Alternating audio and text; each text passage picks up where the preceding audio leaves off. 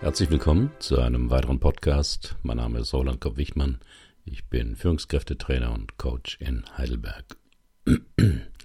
Das Thema heute die zwei wichtigsten Eigenschaften eines guten Coaches. Warum Eigensinn und Unsicherheit dabei so wichtig sind. Wie wird man ein guter Coach? Ehrlich gesagt, ich weiß das nicht. Ich kann nur meinen eigenen Werdegang als Beispiel anführen. Eine meiner zentralen Eigenschaften ist der Eigensinn. Den sehe ich als großen Vorteil, wenn man sich gleichzeitig gut in andere Menschen einfühlen kann. Damit kann man mit den unterschiedlichsten Menschen arbeiten, denn die meisten anderen Menschen sind auch eigensinnig, haben ihre ganz persönlichen Vorstellungen vom Leben, sind auf der Suche nach ihrem ganz persönlichen Glück und verfangen sich in den Fallstricken der eigenen Bewältigungsstrategien, halten aber daran fest, wollen keine Ratschläge, wollen am ehesten verstanden werden. Mit Eigensinn braucht man irgendwann nicht mehr den gelernten Standards einer gelernten Methode zu folgen. Die sind am Anfang wichtig, als Geländer in unwegsamen Gebieten. Aber um einen Menschen wirklich zu begleiten, muss man die Hand vom Geländer nehmen und sich anvertrauen. Dem Unbekannten, das auch der Klient nicht kennt und das er aber gar nicht so genau wissen will. Und jetzt braucht es die zweite wichtige Eigenschaft eines guten Coaches. Die Fähigkeit, Ungewissheit auszuhalten. Unsicherheit mögen ja die meisten Menschen nicht, wollen den Job, die Zeit und sogar sich selbst managen. Aus Angst vor der Ungewissheit kommen zum Coach, damit der ihnen sagt, was sie tun sollen. Aber in jedem Coaching geht es ja um schwierige Fragen. Wer bin ich wirklich? Was will ich wirklich im Leben? Und komme ich da jemals hin? Solche beunruhigenden Fragen eben. Da hilft jetzt kein Coach, der vorgibt, er wisse, wie es geht vielleicht sogar noch das passende Tool aus der Werkzeugbox holt. Only fools love tools.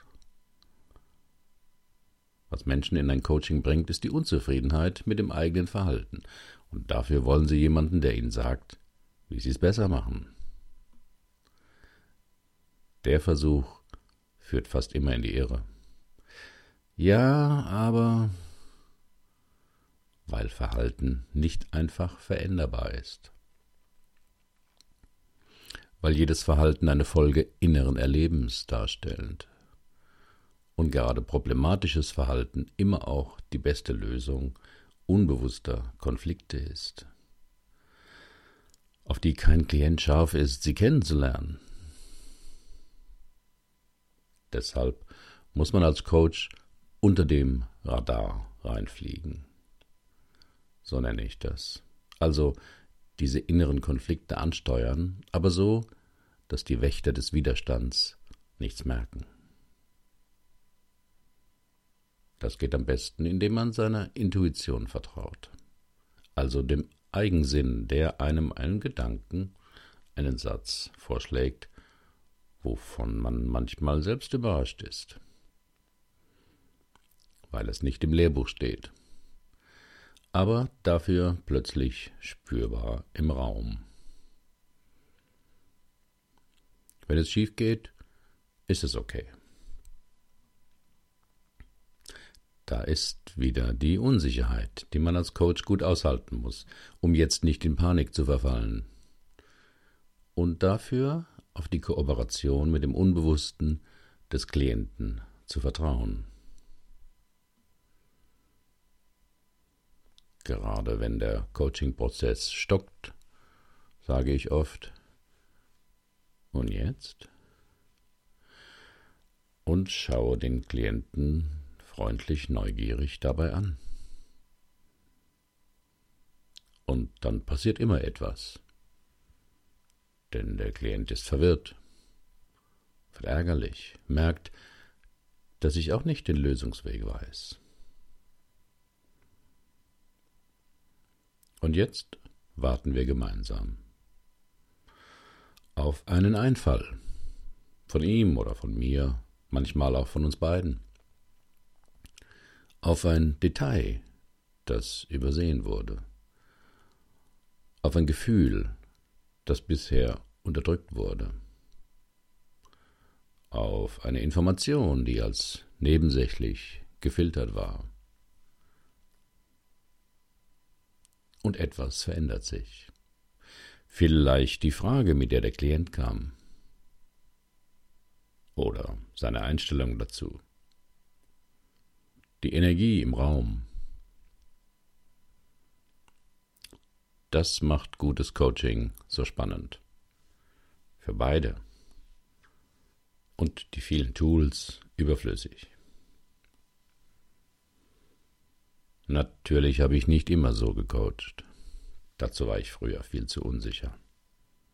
Zu ergebnisorientiert, habe zu wenig mir selbst vertraut und mehr den Theorien und Modellen, die ich gelernt hatte.